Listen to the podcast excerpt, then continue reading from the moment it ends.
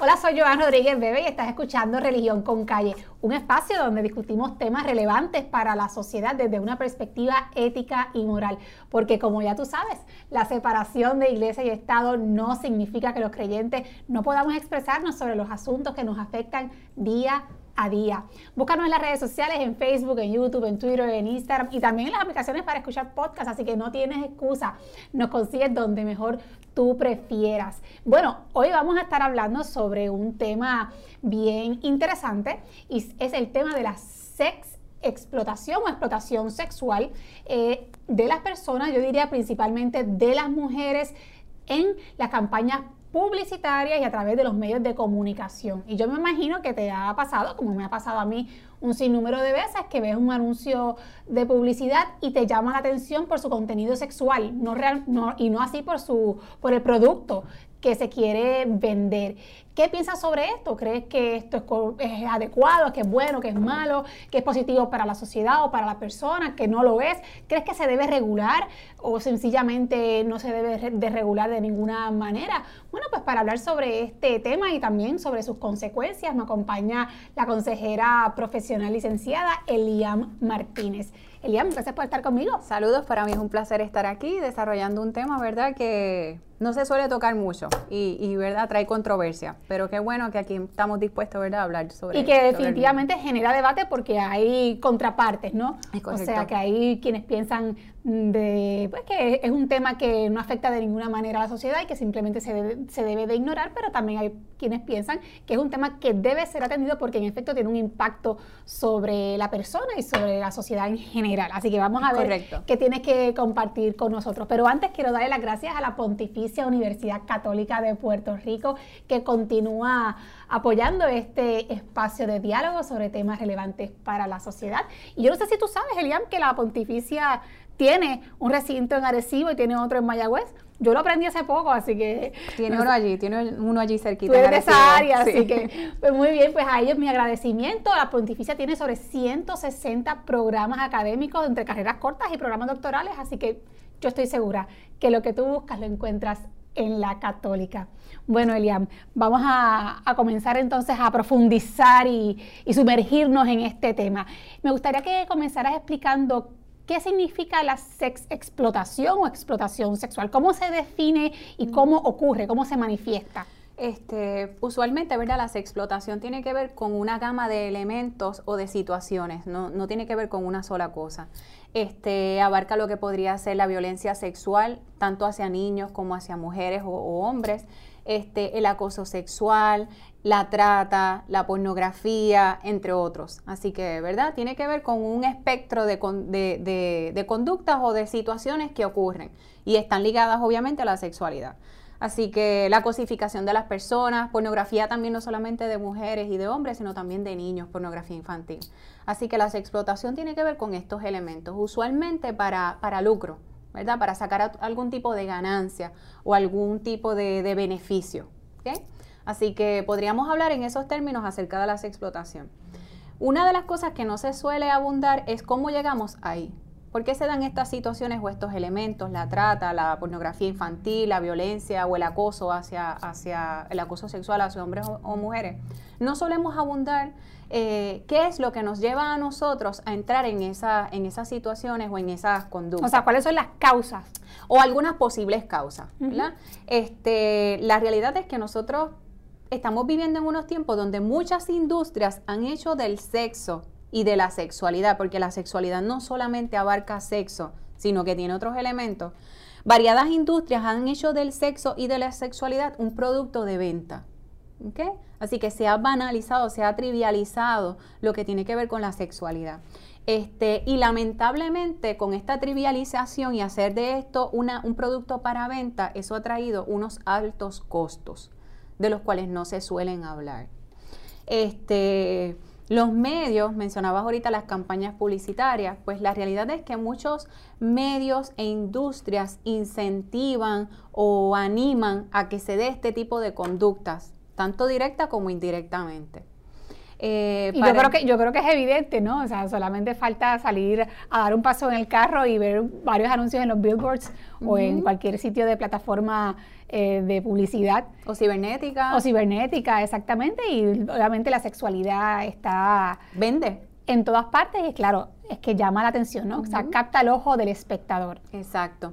Para el año 2005, entre el año 2005, en el, en el 1900 algo del 2005, se hizo un estudio eh, que abarcó varios años, donde se demostró que para ese tiempo, en promedio en una hora, eh, salía algún tipo de contenido sexual por lo menos cinco veces. Para el 2011, eso había aumentado a 6.7 en promedio de imágenes relacionadas a la sexualidad o al sexo. Así que podemos imaginarnos cuánto eso ha aumentado, ya estamos en el, 2020, y en donde muchas de estas cadenas televisivas, programas, han bajado sus estándares, ¿verdad? Este, no siguen unos patrones o unas regulaciones como antes se, se trataban de llevar, vamos a decir. Así que hemos visto un incremento y una, eh, flexibilización en el contenido que se permite exponer. Exacto, no hay, no hay tantos controles. Porque esa es una pregunta, ¿dónde es que se traza esa línea? ¿Cómo, ¿Dónde es que uno dice, bueno, pues este contenido es pornográfico o, constituye una, una imagen que es dañina. O es obscena. O es obscena. ¿Dónde se traza esa línea? o, por ejemplo, ¿dónde está la línea entre lo que es arte y lo que es obsceno?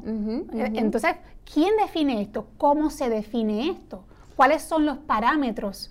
Y eso no es una pregunta fácil de contestar. Y hay mucha guerra en relación a la misma, ¿verdad? Porque a medida que sigue surgiendo la tecnología y sigue eh, extendiéndose los límites de lo que antes era aceptable, ¿verdad? Que esos límites se han seguido corriendo con el paso del tiempo, pues entran en juego diferentes eh, comités, diferentes eh, organizaciones que entonces exactamente continúan empujando un poco más lo que eran unos límites aceptables y ahora cada vez más hay una flexibilización en lo que se permite llegar incluso contenido que aunque quizás no se catalogue como pornografía, pero sí es obsceno y sí tiene un impacto directo, especialmente en los niños y en los jóvenes, pero como seguimos flexibilizando este asunto y esas leyes o esas regulaciones las hemos dejado, vamos a decir, en letra muerta, pues entonces estas compañías y estas campañas continúan cada vez más subiendo, ¿verdad? De tono, sin ninguna consecuencia. Ok, ¿y cuál es la relación, Eliam, entre la sex explotación y el término cosificación? Porque definitivamente están, diríamoslo así, estrechamente, estrechamente vinculadas. ¿Y qué, me gustaría que le explicaras al público qué es cosificar a una persona y cómo se relaciona con la explotación sexual?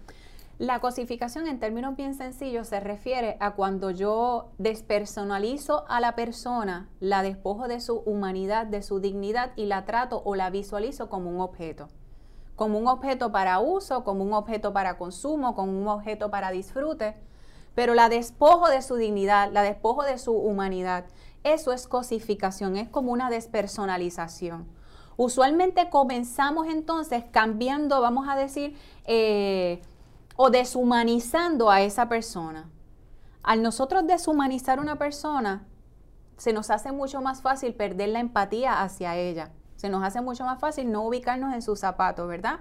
Y luego lo que podría venir sería entonces la violencia o el oprobio o el agravio o el maltrato hacia esa persona. ¿Por qué? Porque ya yo no la estoy percibiendo como un individuo, una persona eh, que tiene derechos, que es un ser humano, que tiene valor, que tiene dignidad.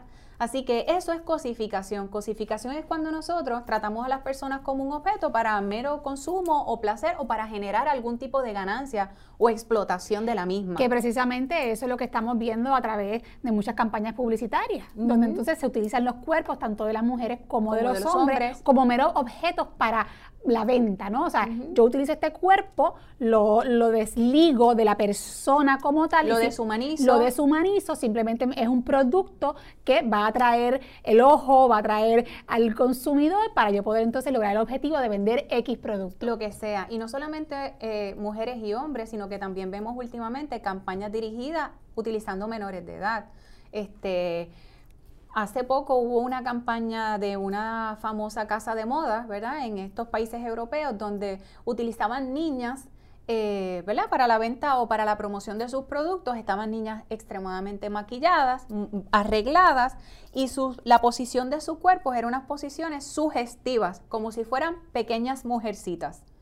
Entonces, ¿verdad? Cada vez más se sigue subiendo el tono de, las estrategias que utilizamos para vender o para sacar algún tipo de beneficio. Y nos corresponde como sociedad preguntarnos cuáles son los límites y cómo, ¿verdad?, deslindarlos. Por otra parte, Eliam, es bien interesante porque fíjate que este, esta problemática de la cosificación de la mujer eh, surge en la década de los 70 en el seno de, movimientos feministas, que son los que preocupadas, ¿verdad? Estos, preocupados estos sectores por cómo se estaba utilizando la imagen de la mujer, sobre todo el cuerpo de la mujer, para eh, los fines que fuesen y cómo se estaba, como has mencionado, despojándola de su esencia, de su pensamiento, de su valía. De, su, valía y simplemente proyectándola como un cuerpo y como un objeto, pues estos sectores feministas se dan a, la tarea de problematizar esta situación. Sin embargo, ahora mismo es bien interesante porque son dentro del mismo sector feminista, eh, hay un debate. Entonces hay quienes todavía perciben este asunto como un problema que tiene consecuencias concretas. Sin embargo, también hay otros, por decirlo de esta manera, hay otros bandos dentro del mismo feminismo que postulan que la cosificación del cuerpo o de la mujer es una oportunidad para que la mujer se empodere a través del cuerpo. Entonces, es cada vez más común y yo creo que cualquiera de ustedes lo puede atestiguar cómo la propia mujer entonces empieza a autocosificarse. Y ya no es solamente el otro, eh, el de la campaña publicitaria, el que utiliza a la mujer o el hombre para cosificarlos, sino que es uno mismo el que empieza a verse de esta manera. Ese es un ejemplo clásico, son las fotos de los selfies en, en algunas redes sociales donde te proyectas eh, de, cierta manera enseñando tu cuerpo para digámoslo así, pues promoverte, ¿no? Eh, em, o mercadearte, como lo quieras poner. Y esto es interesante porque se da este debate dentro del seno de estos mismos sectores que en su origen lo habían criticado puntualmente. Y ese debate, yo sé que no, nosotros no tendremos la respuesta, tal vez definitiva, pero ese debate que surge entre, entre estas partes, pues me llama mucho la atención. Curiosamente, hace unos, unos añitos atrás, este, eh, se había generado la pornografía, que ahora, ¿verdad? Algunas feministas estaban incursionando en el asunto de la pornografía para producir este tipo de material porque ellas entendían que ellas tenían que entrar al ruedo también. Este, la pornografía es cualquier material que vaya dirigido a causar excitación en la, en la persona, ¿verdad? Puede ser auditiva, puede ser visual. Y, y, definitivamente en la pornografía se despoja realmente lo que es algo tan importante y está relacionado con la sexualidad y con el sexo, que es el amor, que es la estima por la otra persona. Entonces, pues ahora algunas de ellas sí, porque se trata del placer raso, el placer por el placer. Sí, y entonces no solamente eso, sino que también al tú producir este tipo de material, tú estás ayudando a educar, o vamos a decir maleducar, educar entre comillas, a toda una generación de qué conductas eh, son aceptables, qué conductas son las que yo debo practicar en mi sexualidad, este, creo gustos, formo gustos. Entonces eso no se suele estudiar ni analizar.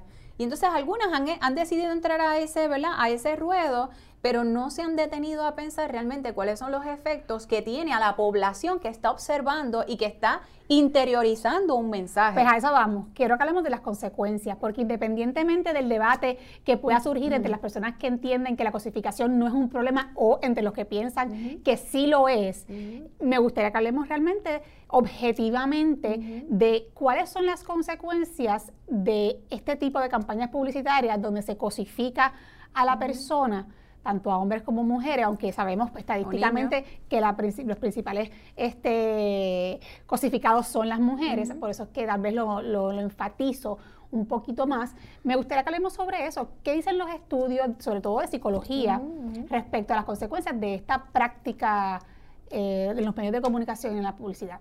Okay. Eh, mira, curiosamente, hace unos años atrás el CDC eh, publicó un estudio, eh, un estudio bastante abarcador de cómo los medios y cómo la información relacionada al sexo y a la sexualidad había o estaba comenzando a cambiar de una forma agresiva los patrones de sexualidad de los jóvenes y de los adolescentes. El CDC publicó eso hace varios años atrás. Los psicólogos y los expertos en la conducta no se hicieron de esperar, decían, no, no en balde, eso está ocurriendo cuando los mensajes que usualmente recibe la población son mensajes distorsionados, son mensajes a medias y son mensajes que no van dirigidos realmente a educar o a causar un buen impacto. Así que no en balde muchas de las percepciones acerca de la sexualidad, acerca del trato hacia las otras personas en el ámbito del sexo, ha cambiado y se ha tornado uno agresivo. Más adelante, porque hay un sinnúmero de estudios, se han hecho otros estudios de cómo entonces este, esta esta hipersexualización en los medios de comunicación, no solamente en la televisión, ¿verdad? Ni en estas cadenas. De hecho, aquí en nuestro país nosotros tenemos un programa o varios programas que son de vacilón y de, y de broma, pero que están sumamente dirigidos al asunto de la sexualidad. Y ya es como algo muy cultural en nosotros, ¿verdad?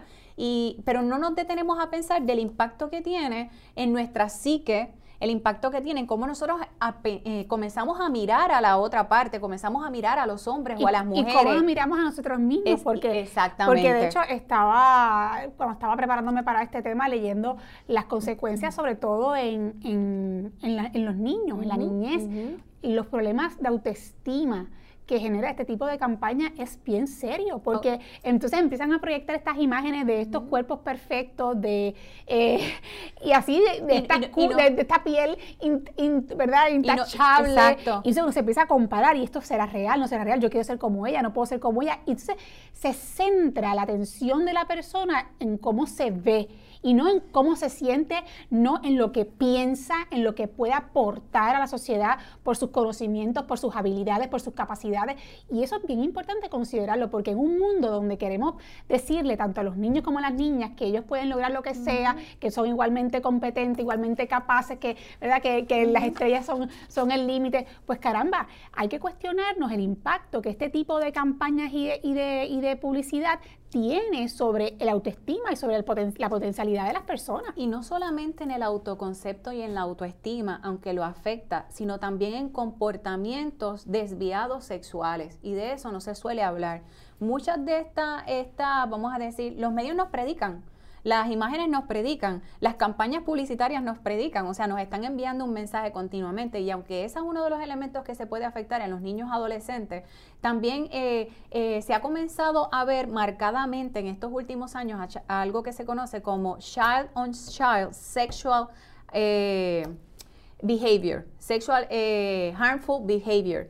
Y entonces, cuando se investiga y cuando se va a las raíces de eso, comenzamos a ver cómo mucho de este material obsceno o pornográfico o dirigido a la sexualidad provoca un daño en estos menores. Menores que agreden a otros menores. Cuando vamos a las raíces, que eso puede ser por varias razones, ¿verdad? Pero una de ellas está ligada a la exposición de este tipo de material y de contenido que no es apropiado ni apto para ellos. Estamos hablando de problemas de autoestima, estamos hablando de problemas de violencia. Violencia sexual. Y en la relación de pareja que es un tema que tenemos que, ¿verdad?, trabajarlo. Entonces, aquí hay uno de los asuntos que esto es como que, digamos, se obvia. Se obvia, cuando, hablamos, De la, cuando hablamos de la violencia hacia la mujer, por ejemplo, pues nunca se discute el impacto que tiene precisamente este tipo de campañas publicitarias, este tipo de imágenes que se proyectan socialmente, precisamente en esa problemática. Y esta es una, no es, no es la causal, pero una de las causales que deben ser atendidas si queremos atajar el problema de la violencia. Y, también, por ejemplo, los desórdenes mentales, la bulimia, la anorexia, o sea, problemas de salud. De la autoimagen corporal que desarrollamos sobre nosotros mismos. De hecho, en los hombres se ha comprobado que ha aumentado el uso de esteroides porque ellos entienden, ¿verdad?, que tienen que tener X tipo de cuerpo en base a los mensajes que han estado recibiendo y las mujeres, como tú muy bien decías, que tienen que seguir algún tipo de modelo específico y no solamente con la imagen, sino con nuestras prácticas relacionales y aquellas que abarcan en el aspecto de la sexualidad. ¿Y qué se puede hacer, Elian? Mira, nosotros, número uno. Porque definitivamente si hay consecuencias, están estudiadas, se sabe que hay un impacto real en la sociedad y en la vida de las personas, pues entonces lo responsable sería como sociedad plantearnos qué tenemos que hacer para atender este problema que causa estas situaciones. Yo pienso, ¿verdad?, que una de las cosas que nosotros tenemos que empezar a generar el debate es empezar a abrir la caja de Pandora, este, exponer más a menudo este tipo de situación aunque hay algunas leyes y algunas regulaciones aquí en Puerto Rico también, realmente eso es ley muerta en nuestro país. No hay suficiente voluntad para hacerlas cumplir. Este, eh, curiosamente hace poco salió un meme, ¿verdad?, que, que involucraba a la gobernadora este, y un, este, una persona reconocida de, de, ¿verdad?, de, que se dedica a hacer programas de vacilón, entre otras. Y, algunas personas, algunas personas del medio político se escandalizaron, se escandalizaron muchísimo, eh, ¿verdad? Por, por el tipo de, de, imagen que salió a relucir. La realidad es que si de verdad hubiese una voluntad de, trabajar con este asunto, ya hubiéramos comenzado a rescatar esas leyes, hubiéramos comenzado a fiscalizar todo el bombardeo, los programas que están saliendo, incluso en horarios que no son aptos para niños, la radio, la programación de radio, y aquí todo el mundo sabe, o sea, tú puedes ir de camino a tu trabajo con tus hijos antes de las 8 de la mañana y pones el scan a dar vueltas, ¿verdad? Escuchar música y de repente sale una persona diciendo un vacilón extremadamente sexualizado. Y uno dice, espérate, yo tengo los, los nenes aquí en el carro. Entonces, hay, hay muchas regulaciones que aquí a nadie le ha interesado y a veces no es hasta que nos toca a nosotros mismos o tiene que ver con nuestra vida, con nuestra integridad, con, nuestra, exacto, un ataque a mí, a mí personal, que entonces yo digo, ah, eso es incorrecto, eso debemos de hacer algo. La realidad es que nuestro país, Puerto Rico, está extremadamente sexualizado y la cosificación hacia hombres o mujeres y niños es rampante. Así que yo creo que primero deberíamos desarrollar conciencia y luego eh, tener la suficiente voluntad para atajar el asunto desde todos los ángulos que ya tenemos desarrollados para atenderlo. Me gusta cuando lo que explicas, porque es cierto, hasta que no nos toca a nosotros, como que no, no, nos, no nos afecta. vemos a la persona o a la imagen que estamos viendo en pantalla como, como ajena a, como que, mm, como si fuera simplemente un, mero, ¿verdad? Un mero objeto precisamente. Y sin embargo, eh, me gustó que lo mencionaras porque hay una campaña de una publicista estadounidense que se llama Madonna Badger, creo que, que, que hizo una campaña donde toca este tema de la cosificación y se llama Women No Objects, o sea, mujeres no objetos. Y ella dice eso, dice, mira, imagínate que estas imágenes que estás viendo, una de ellas es tu hermana, tu mamá, tu hermano, tu prima, ¿verdad? tu hija, ¿cómo te sentirías? Entonces, pues, eh, y quiero hacer este, quiero hacer este, quiero citarla a ella en esta campaña porque ella dice, hay que enseñarle a las niñas, y yo quiero añadir a los niños, que no importa cuánto pesen o cómo sean físicamente, sino que lo que realmente importa es lo que son, lo que tienen que decir y que pueden lograr lo que quieran. Yo creo que ese es el mensaje que todos los medios de comunicación y, ¿verdad? y todas las campañas deberíamos estar transmitiendo. Y, también, o sea, nosotros tenemos que responsabilizar y educar a estos medios de comunicación, a estas empresas publicitarias, a estas, a estas ¿verdad? Eh, comercios que quieren vender sus productos, a que tengan mucho más cuidado porque estamos deshumanizándonos. Hace, hace un tiempo atrás se había entrevistado a uno de estos famosos cantantes de, ¿verdad? de reggaetón y de rap, este, y curiosamente traje, porque quería leer lo que él había dicho, en relación a las líricas también, porque la música tiene que ver mucho que ver con la explotación. Y él decía, eh, las únicas responsables de que haya un verdadero cambio son las propias mujeres, dijo el colombiano. De hecho, en otra entrevista él dice, si la mujer le dejase de gustar mi música, yo dejo de producirla y comienzo a producir música que a ella les guste. O sea, yo produzco lo que a ellas les gusta. En otro comentario dice, nosotros no podemos dejarle a los hombres el empoderamiento de las mujeres. Depende de ellas que demuestre de qué están ellas.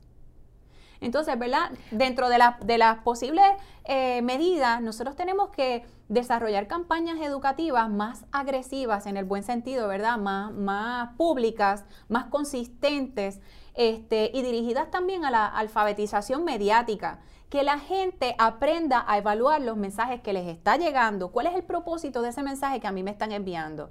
¿Y qué yo estoy aprendiendo de ese mensaje que yo estoy enviando? Y ese mensaje que yo estoy enviando, ¿cómo está formando mis creencias, mis ideas, cómo yo me miro y cómo yo miro a otros? Yo creo que esas son cosas que, que aunque parecen sencillas y bobas, si se desarrollasen y hubiese realmente una voluntad para implementarla, nosotros podríamos causar una revolución incluso en los mismos medios publicitarios. No hay cosas que nosotros vamos a aceptar y hay cosas que no vamos a tolerar porque son dañinas a nuestro desarrollo personal y colectivo también. Así que me llamó mucho la atención que este hombre dijera, yo produzco lo que a ella les gusta. Yo creo que es momento de que nosotras desarrollemos esta conciencia de que no todos los mensajes que nos están enviando y llegando son mensajes que nos ayudan a desarrollarnos como mujer, no nos ayudan a tener buenas relaciones con otros y sobre todo le están enseñando también a los hombres que nosotros somos meros objetos de consumo. A nosotras nos Y que nos gusta que nos perciban así. el, el mito de la violación, el mito de la violación, o sea, que nos gusta que nos traten de esa manera, que nos den, que nos fustiguen, que nos hostiguen, pero es que realmente eso es lo que se les está enseñando. Así que yo creo que es un buen momento de que nosotras hagamos, nosotras y nosotros, todos, hagamos un alto. Y que también le, le, exijamos, ¿verdad?, a los políticos que están en turno que no utilicen estos asuntos como juego político. Si de verdad hay una buena voluntad de trabajar con esto, que debería de considerarse incluso un, problema de salud pública por los daños que tiene, que hoy no nos ha dado tiempo de explicarlo a cabalidad, eh, comenzaríamos a, fiscalizar y a ser un poquito más responsables con lo que está ocurriendo en nuestra sociedad. Yo creo que ha dado verdad en la médula. Esto es un asunto que en efecto tiene consecuencias y tiene consecuencias dañinas reales que son, han sido estudiadas. Por lo tanto, independientemente de la subjetividad, de cada, como cada cual en su, en su ¿verdad? En su carácter, Mundo privado y en personal. su carácter personal lo perciba, aún aquellas personas que entienden que la cosificación del cuerpo es una oportunidad para empoderarse como mujeres, aún ¿verdad? Pensando de esa manera, yo me distancio de esa, de esa posición, pero aún pensando así, la realidad es que hay unas consecuencias. Tenemos que conocerlas, tenemos que estudiar y tenemos que atenderlas como sociedad. Y hablarlas. Muy bien, pues gracias Elian por estar conmigo por la invitación. Para, hablar sobre este tema y ya estoy segura que en el futuro también podemos retomar de nuevo porque hay mucho más, mucha más tela que cortar, ¿verdad? Bueno, pues a ustedes gracias por escuchar Religión con Calle y nos volveremos a ver por estas mismas redes.